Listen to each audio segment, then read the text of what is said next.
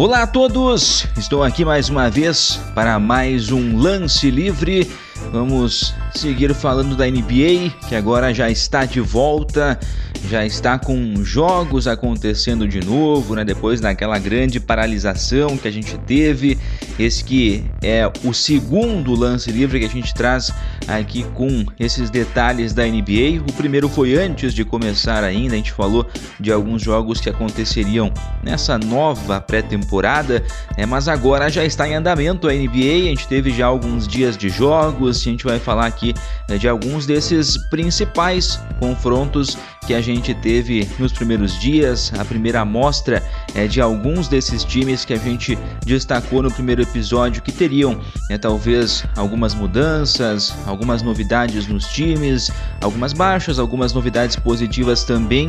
É, e, e, essa briga toda que acontece por posições né, em classificação, por vagas nos playoffs, tudo né, vai se modificando e vai acontecendo com esses jogos. Então a gente vai analisar, né, ver o que aconteceu em alguns, né, dois, três jogos que eu destaquei desses primeiros dias de retorno da nossa querida NBA. Bom, lembrando que o Lance Livre é, está nesse momento na sua segunda edição, a gente vai sempre trazer aqui, né, eu é, comentando alguns momentos da liga sempre que possível, sempre que eu assistir alguns jogos que tiverem é, momentos interessantes, momentos legais é, de comentar. É, e, e, esse momento é de início de liga, então a gente vai destacar em geral né, alguns jogos é, e, e, o que isso já dá de amostragem né, dessa volta e de reta final é, de NBA, o que a gente vai ter aqui pela frente na liga. Mas sempre que possível aqui, sem data definida para lançamento do lance livre, até porque a gente ficou já uma semana sem lançar.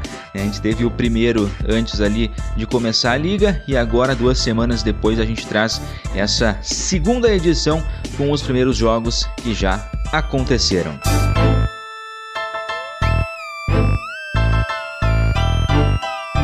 Bom, vamos lá. Separei três jogos, né, principalmente dos primeiros dois dias que a gente teve dessa volta da NBA.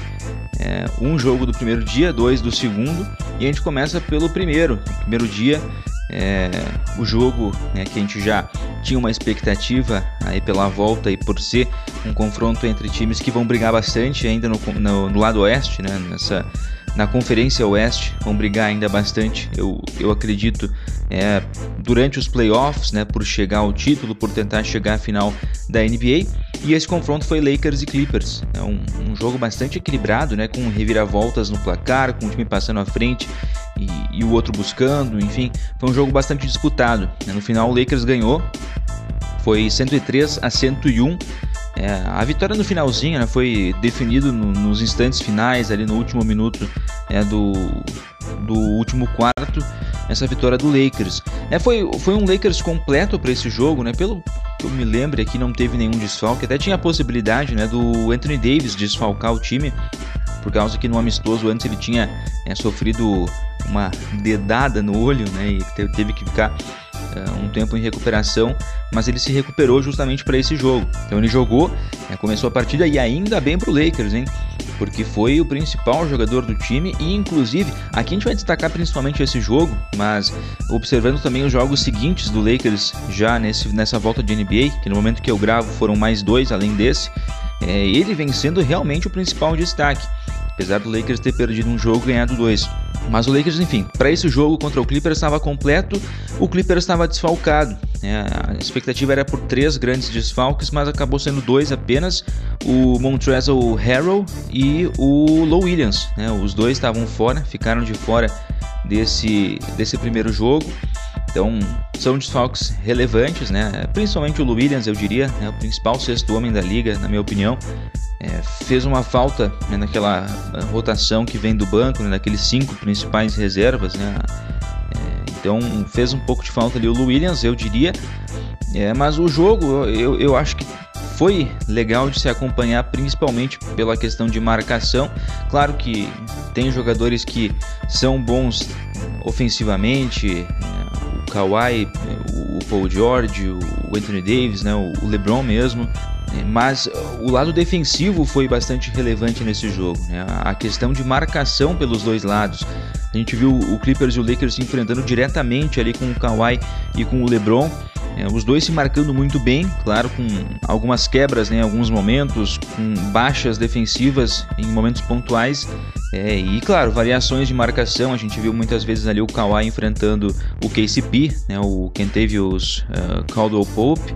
Mas a principal, é, principal destaque, né, principal confronto defensivo foi tanto né, quando o Lakers atacava como quando o Clippers atacava esse confronto de LeBron e Kawhi. Foi bem interessante né, e até era uma expectativa ver isso no jogo e aconteceu. O jogo né, que foi definido né, no momento final, como eu falei, no último minuto, o Lakers é, passou à frente dois pontos no finalzinho, ali faltando, sei lá, um, era poucos segundos, eu não vou relembrar agora quantos segundos exatamente eram, mas o Lakers passou à frente com uma cesta do LeBron, ele até errou o primeiro arremesso, mas no meio da defesa ali do Clippers ele pegou o rebote e, e fez a cesta, né, uma, uma bandeja praticamente, passou por dois pontos à frente, o Lakers justamente esse 103 a 101 que foi o placar final, foi nessa cesta que o Lakers ganhou o jogo, né, um, praticamente um game winner ali do LeBron, mas com ainda uma possibilidade de resposta do Clippers depois, até porque o Clippers teve a bola né, pelos segundos finais eh, e aí surge o ponto baixo do Clippers. Eu até falei né, no primeiro programa que tinha expectativa para essa volta do Clippers depois da paralisação é, da NBA, né, nessa questão de organização mesmo é, na armação de jogadas, na questão de minutagem de jogadores. Claro que teve desfalques, é, isso influencia de certa forma, mas a gente viu a desorganização é, evidente nessa última jogada do Clippers. Parece que nada foi planejado. Eu não sei quanto isso é, passa, acho que passa bastante pelo treinador do Clippers, né, o, o Doc Rivers. É, uma desorganização tremenda nessa última jogada. Parece que não foi planejada de fato. Né? O Clippers saiu com a bola ali na lateral, né? Não lembro quem que bateu a lateral, mas eh, tocou, eh, passou a bola ali pro pro Kawhi. É, parecia que a bola ia pro Kawhi para ele tentar arremessar de qualquer forma para empatar o jogo.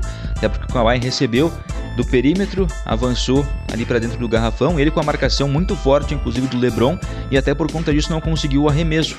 Ele teve que achar uma outra alternativa, ele passou é, para trás, né, para fora é, da linha de três para o Paul George. Paul George, inclusive, que estava quentíssimo no jogo, foi muito bem nas bolas de três e arremessos em geral. Então a bola foi para ele. Eu até achava que naturalmente a bola ia para o Paul George, apesar né, do, do, tamanho do nome que a gente sabe que tem o, o Kawhi, até para receber essa bola em momentos decisivos. E, e, o Kawhi, inclusive, que não foi o jogador de melhor aproveitamento no jogo. Né? é bem estranho até isso no Kawhi nesse primeiro jogo. Né? Não foi tão bem, não estava tão afiado nessa, nesses arremessos de média e longa distância.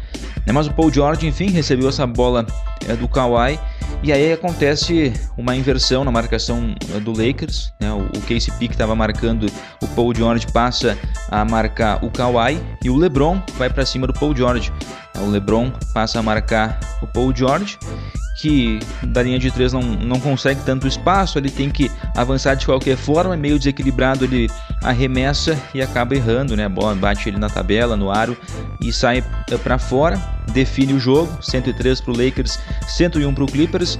É, e, e, o que de fato nesse último lance definiu a partida foi a marcação forte do Lakers, né? Grande destaque para essa, essa armação defensiva que o Lakers teve na jogada final e o Clippers é um destaque negativo por não ter, parece, planejado muito bem a sua jogada final. Até porque a gente sabe que uma boa jogada pode é, facilmente enganar ali, mesmo que a defesa seja forte do outro lado. Isso não aconteceu.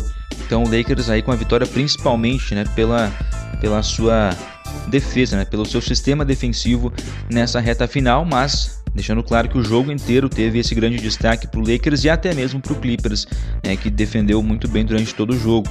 É, o Lakers que teve ali o Anthony Davis dominante, é, claramente o principal jogador do time, mesmo com o LeBron ali. Né, o LeBron que é, ficou, inclusive, a três assistências é, de um, um triple-double nesse jogo, mas ainda assim ele não teve uma grande atuação né, em geral. Pra gente ver né, como, é que, como é que é o LeBron, né, ele quase alcança ali um triple-double, fica a três assistências de conseguir um e não é uma atuação de grande destaque. Né? Esse é o LeBron James. É sempre um grande jogador apesar disso É, teve o Kyle Kuzma, que surpreendeu, eu diria, positivamente nesses três jogos, analisado por completo, né? Os três jogos que o Lakers fez até o momento que eu gravo. É, mas nesse primeiro ele não foi assim tão bem. É, a gente sabe que o Kuzma é esse jogador que tem os números altos, é, mas essa pontuação dele, números né, que parecem ser relevantes, não podem né, ser levados tanto em consideração porque ele para o que ele faz de fato no jogo. É, engana um pouquinho em alguns momentos, né? a atuação dele não é tão positiva assim, mas nos números o Kyle Kuzma apareceu bem de novo. É, e o KCP, né, que veio do banco depois da saída do Bradley, agora faz parte do quinteto titular, foi bem defensivamente também, surpreendente, é, foi muito bem, defendeu, marcou por boa parte do jogo, quando não era o LeBron, ele marcou também é, o, o Kawhi, então ele foi muito bem, dentro do esperado, eu diria, mas surpreendendo é, um pouco nessa comparação que a gente poderia fazer ainda com o Bradley, que era um, um grande defensor do perímetro, principalmente, né, que deixou o Lakers. É, então, KCP agora no quinteto e, e, foi muito bem nesse jogo. É, o Clippers em geral, como eu disse, é desorganizado, é, ainda assim é bastante forte por todas as peças que tem, apesar de é, ter um problema técnico, talvez, de não saber distribuir muito bem esses jogadores. Mas o Kawhi jogou bem, como eu falei, né, errou muito mais arremessos é, média distância, principalmente, né, do que a gente está acostumado a ver dele. Né? Ele sempre é um fire em, em, vários jogos, nesse não foi tão desse jeito. O Paul George, como eu disse, é, aí sim sendo bastante dominante, principalmente nas bolas de três, é, acertando praticamente tudo de fora. Foi muito bem, acho que foram seis arremessos de três que ele fez, mas não tenho certeza. É, o Red Jackson foi bem no jogo, né, apesar de não ter números tão expressivos, mas para o jogo em geral ele foi importante. E do banco eu destacaria no Clippers o Patrick Beverly, né, que é um outro que entrou é, bem ali, incomodou bastante o Lakers, eu diria. Né, ficou pouco tempo até em quadra, não jogou tanto, mas ele fez uma pontuação legal, teve um bom aproveitamento e ajudou bastante o Clippers aí nesse jogo do primeiro dia. Né, Lakers 103, Clippers 101. E aí no segundo dia a gente teve outros dois jogos. Né? Eu começo por um é, que eu diria que foi o principal, talvez por ter dois times é, que já estão nos playoffs, né? que já estavam quando entraram em quadra, inclusive. Celtics e Bucks, vitória do Bucks, 119 a 112. O Bucks, olha, é, voltou igualmente forte ao que era antes da parada. É, até comentei sobre essa questão é, no outro episódio de a gente ficar atento na questão do Bucks se voltaria talvez inferior a antes, quem sabe melhor, mas ele volta naquele mesmo nível, é um time igualmente forte. O Bucks continua sendo minha aposta para chegar na final da NBA pelo lado leste. Eu acho que nenhum time vai ser páreo ao Bucks para conseguir eh, chegar à final. O Bucks foi muito bem nesse jogo. Né? O Celtics também teve eh, as suas carências ali, alguns problemas individuais que a gente vai comentar aqui. É, mas ainda assim o Celtics, claro, tem um time bom, né? Mas nesse primeiro jogo não foi aquele, aquela equipe, aquele conjunto né, tão bonito que a gente estava acostumado a ver em outros jogos. O Bucks teve uma dominância no jogo inteiro, apesar desse placar apertado, né? Sete pontos de diferença é, no final. É, o Bucks ficou à frente praticamente todo o jogo, o Celtics ficou na frente só em três momentos do jogo e nas três vezes que foi durante ali o terceiro e o, e o último quarto foram por um ponto à frente. Foi o máximo que o Celtics consegui, conseguiu abrir de diferença. Então o Bucks foi de fato dominante, já chegou a abrir 15 pontos em alguns momentos do jogo. É o Bucks, claro, com o Antetokounmpo, é um monstro, é 36 pontos, 15 rebotes, 7 assistências, uma roubada e um toco. O cara é um monstro. É uma atuação sensacional dele. Tem nem o que comentar, né? O, o time joga por volta dele. É, é, não tem como negar que o Antetokounmpo vai ser o MVP dessa temporada. Se for algo diferente disso, até vou ficar surpreso. Ele... Claro que esses jogos né, da volta da NBA não vão contar para definição de MVP, de rookie, todas essas coisas, mas é, ele segue no mesmo nível, né? Um jogador é, sensacional. Bucks teve o Chris Middleton, também bem, talvez não ao nível que a gente já viu dele em atuações é, as melhores né, que ele teve até hoje. Né? Teve, teve, arremessos ali pontuais importantes, mas não teve o melhor aproveitamento né, possível que a gente sabe que ele, ele consegue fazer. É, o legal do Bucks né, em geral é que o, o time faz é, uma grande atuação em conjunto. Né? A gente vê, claro, o Antetokounmpo recebendo a bola mais vezes, as jogadas sendo criadas muitas vezes por volta do Antetokounmpo, mas quando não tem o Antetokounmpo, o time se comporta muito bem como um conjunto, apesar de aí não ter né, um, um, destaque individual, um grande destaque além né, do, do grego, né, do, do Antetokounmpo. Mas eu acho legal esse conjunto que tem o Bucks é, como um time em geral, apesar de ter essa grande peça, é, o Antetokounmpo e, e ele ser o foco né, quando está em quadra. Mas de fato, né, o Bucks voltou muito forte é, e mostra quanto vai ser difícil vencer esse time, principalmente em playoffs, porque a gente sabe que o bicho pega de verdade. Até nesses jogos é, de volta da NBA, o Bucks perdeu um jogo, né? Perdeu pro Rockets, não consegui ver o jogo inteiro, né? Até por isso não vou destacar tudo aqui, não tenho toda a propriedade para falar porque não vi é, por completo, mas acabou perdendo um jogo pro Rockets, né? Curioso isso, né? O Rockets que inclusive voltou muito bem, né? pelo que a gente vem é, vendo de comentários. Não consegui ver um jogo inteiro ainda do, do Rockets com tanta atenção. Mas o adversário do Bucks foi o Celtics, como eu falei, é, teve baixas individuais, né? uma decepção gigantesca nesse primeiro jogo foi a atuação do Jason Tatum.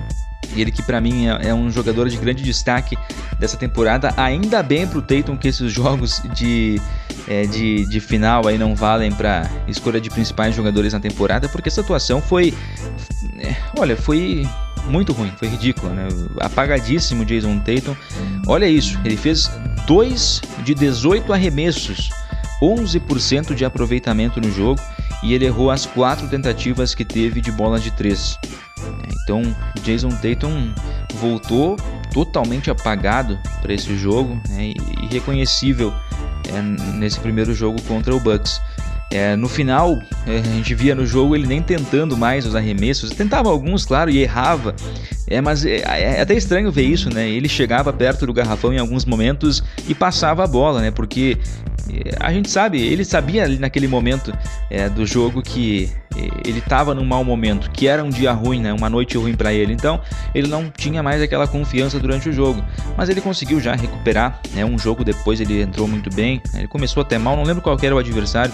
Eu vi uma parte do jogo, né? ele entrou mal também, parecia que iria no mesmo ritmo do primeiro jogo, mas depois se recuperou, né? Fez mais de 20 pontos ali.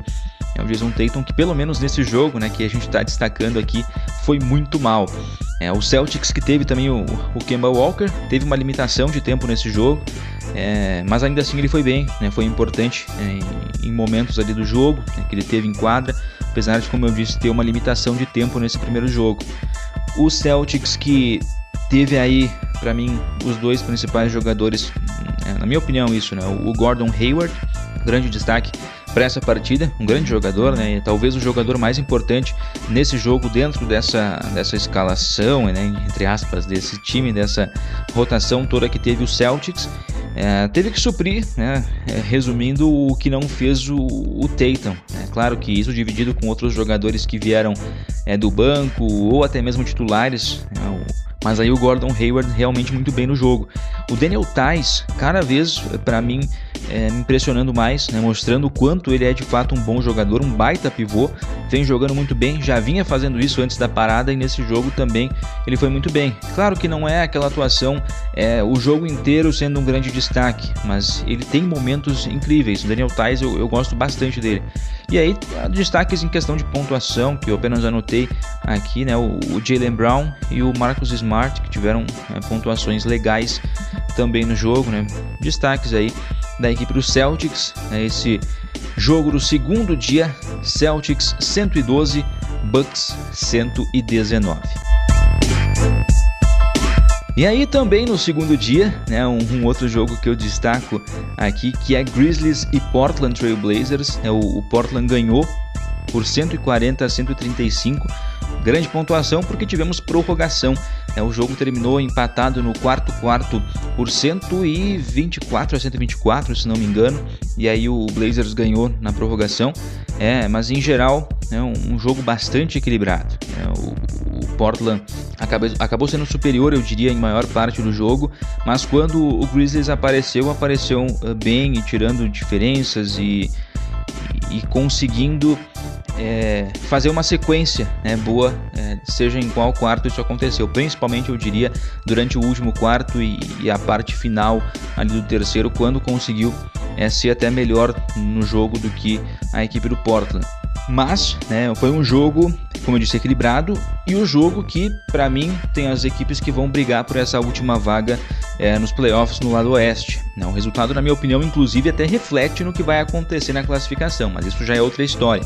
Eu até acho que o Portland tem a capacidade de passar né, o, o Grizzlies nessa, nessa questão de briga ali por classificação o Portland que mostrou nesse jogo e também em outros que a gente já viu, mas principalmente nesse, é que voltou muito bem. É, muito se deve, na minha opinião, aos principais jogadores que nesse jogo em específico, né, que eu assisti com atenção, é, foram destaques. Né, o Lillard, normalmente, né, a gente está acostumado a comentar sobre esse jogador, foi destaque, né, um baita armador, mostrou que está mais motivado do que nunca né, para conseguir essa vaga nos playoffs, apesar é, nesse jogo ele não ter tido o, o aproveitamento ideal, né, principalmente em questão de bolas de três, não foi tão bem. É, ele consegue, né, durante o jogo, apesar disso, fazer o diferente ali na questão de armação, que é o principal dele. Também quando ele infiltra ali a defesa adversária. O Lillard é extremamente importante para esse time e ele mostra que está realmente motivado a tentar empurrar o Portland para os playoffs. Eu acho que ele vai conseguir, inclusive. Tem o CJ McCollum, cara que chama atenção bastante pela pontuação, né? Tava bastante é, entusiasmado nesse jogo, né? Um fire em, em, vários momentos, acertou muita bola ali a média, a longa distância e de fato foi o jogador que mais pontuou no, no Blazers no jogo, né? Foi o cestinha pelo lado do, do Blazers empatado com o jogador do Grizzlies. CJ McCollum, então, esse destaque. E aí, um jogador que para mim é, é, um grande destaque, talvez até defensivo e ofensivo dentro do garrafão, que é o Nurkic. A volta do Nurkic à equipe do Portland depois da lesão que ele teve grave, né? Voltou dessa recuperação. Né? É até por conta desse período de parada da NBA, ele teve um tempo a mais para se recuperar e conseguiu voltar em condições para essa reta final de temporada. E mostra o quanto vai ser importante para esse time. O cara que faltava justamente nesse garrafão do Portland, né? A favor do Portland e talvez talvez, olha, tenha sido até o jogador que mais me chamou a atenção no time. Claro que tem essas peças né, que são grandes é, pontuadores, né, o Lillard, o McCollum, até o Carmelo, né, depois eu vou comentar um pouquinho sobre ele, mas o Nurkic, até por ser uma posição que eu gosto bastante de observar, que é a de pivô, chamou bastante atenção. Né, e é um fator é, é diferente, inclusive, né, que tem esse time do Portland em relação antes da parada, até por isso chama atenção. É, então, o Nurkic, fator muito positivo para esse time do Portland e, e, vai ser muito importante aí para essa sequência, eu diria, do Portland em briga por playoffs e até depois, quando conseguir, e se conseguir, claro, é uma vaga de fato nos playoffs. É, então, Lillard, Nurkic, CJ McCollum, para mim, os principais desse jogo. Teve o Carmelo Anthony com uma pontuação legal, ficou acima de 20 pontos. É, o, o Carmelo Anthony Claro que ele, ele, ele já passou né, da época dele, o Carmelo teve 21 pontos, né, conferindo. É, ele passou já da época dele, né, não está mais naquela fase dele ideal, ele erra alguns momentos, não, não tem mais aquela intensidade é, de, de um jogador jovem, obviamente. É, mas ele aparece em momentos decisivos como uma peça importante aí do Portland, uh, arremessando bem. Ele continua né, um bom arremessador de três, como sempre foi. Então é uma peça também que merece um destaque na equipe do Portland. Do outro lado, o Grizzlies, até não sei tanto comentar do Grizzlies, é, é, mais por essa questão de confronto direto com o Portland. Né? O Grizzlies, claro, voltou um pouco inferior né, em relação a, a, ao Blazers, né, porque a gente viu é, um, uma volta é, melhor né, da equipe de Portland em relação a antes da paralisação. É, a gente sabe, né? A parada fez bem ao Portland, né? Mas também não quer dizer que fez tão mal assim pro Grizzlies, né? Talvez eles só tenham ficado inferior mesmo nesse nível em relação a que estavam antes, né? Eles ainda estão, claro, na frente do Blazer na classificação, é, mas parece que eles estão contando muito com destaques individuais nas partidas, né? Ainda sinto falta um pouco desse time como um todo no Grizzlies. E esses destaques individuais também não são tão destaques assim. Talvez esse seja um problema do Grizzlies. Né? Apesar de a gente saber que tem ali, eu destaco desse jogo principalmente, né? dois atletas, o Jaren Jackson Jr., né? foi o cestinha do jogo, ele foi o jogador que esteve junto ali com o CJ McCollum com 33 pontos. Né? Teve um bom aproveitamento também, né? fez seis bolas de três, claro, ali com 15 tentativas, né? ele fez seis, mas é um número alto, né? seis acertos nas bolas de três. Não gosto tanto disso, né? Jogador que, por exemplo, arremessa, sei lá, 30 a bola para fazer 10. 10 é um número expressivo, mas considerando 30 é pouco, né? mas tudo bem. É, ele fez 6 bolas de 3 e foi um destaque importante, né? O Cestinha com 33 pontos na equipe do Grizzlies. E aí vem o jogador jovem da temporada, né? O, o Jamoran fez 22 pontos. Teve outros números importantes também, números interessantes, né? Segue sendo, claro, um destaque também na armação desse time do Grizzlies, né? jogadas individuais, é, a facilidade que ele tem, né, mesmo sendo um rookie, de, de, jogar contra defensores mais experientes. Ele de fato né, não tem discussão isso, ele vai ser o Rookie of the Year, vai ser o principal jogador jovem novato né, nessa temporada, mas me parece que não está sendo o suficiente né, para esse Grizzlies que briga por playoffs. Atualmente está indo para os playoffs, mas eu acho que vai sofrer ainda aí com o Portland. Né? Então, uma boa demonstração disso, né? esse jogo, esse confronto direto que a gente teve no segundo dia desse retorno de NBA. Grizzlies 135, Portland 140. Bom, no momento né, de classificação na NBA, a gente tem no Oeste né, confrontos, na verdade, é, que estão se encaminhando para playoffs. Né? Claro que muito vai mudar, e isso eu falo no momento que eu estou gravando, né? até porque tem jogos que acontecem todos os dias e tudo pode modificar. Mas no momento a gente tem o Lakers enfrentando o Grizzlies ou o Portland o Clippers contra o Mavericks, o Nuggets contra o OKC e o Rockets contra o Jazz. É, os times têm alterado bastante a posição nesse lado oeste, então pode mudar bastante até, é, principalmente ali entre Rockets, Jazz e Thunder que já mudaram de posições nesses primeiros é, dias de volta da NBA, essa primeira semana. Mas por enquanto é isso que a gente vai tendo. É, eu até acho que o Portland passa, né? Enfrenta o Lakers e vai ser um, um, grande né, confronto de playoffs. Se isso acontecer de fato, claro. Inclusive, eu acho que vai ter no lado oeste esse confronto de desempate, né? É uma possibilidade que precisem fazer o jogo de desempate o Grizzlies e o Portland para ver quem vai para os playoffs grande possibilidade, acho muito que isso vai acontecer e vai ser muito legal de acompanhar. Fora dos playoffs por enquanto, é o Blazers, né, como eu disse, por enquanto está fora, mas indo para o jogo de desempate. O Spurs, que subiu bastante né, desde a paralisação até agora na classificação. O Pelicans perdeu uma posição, acho que não vai mais, não tem mais como eh, conseguir classificar, como passar ali, principalmente o Blazers. O Kings caiu bastante, e aí o Suns está lá no final, né, já era. No leste, por enquanto, os confrontos são Bucks e Nets, uh, Raptors e Magic, Celtics e 76ers e Heat e Pacers. Para mim, por enquanto, o confronto mais equilibrado é, é Celtics e 76ers, mas eu acho que ninguém é páreo, como eu disse já, para o Bucks. Talvez o Celtics, mas eu acho que não chega a isso também. A gente pode ver, é, o Oeste é, é, bem mais equilibrado em relação ao Leste. Né?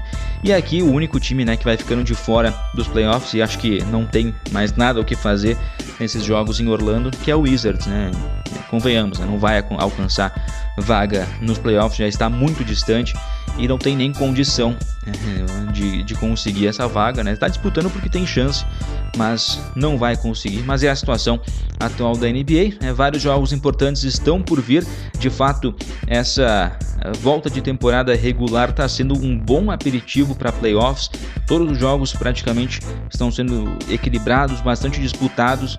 É, e, e, e realmente, imagina só quando tivermos os playoffs. Está chegando, hein?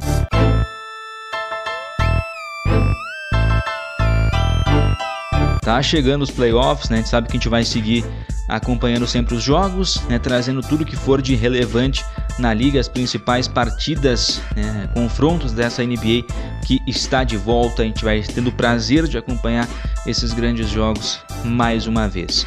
Esse foi o lance livre de número 2, né, para a gente comentar sobre esses primeiros jogos de volta da NBA, os primeiros dias de retorno dessa liga maravilhosa.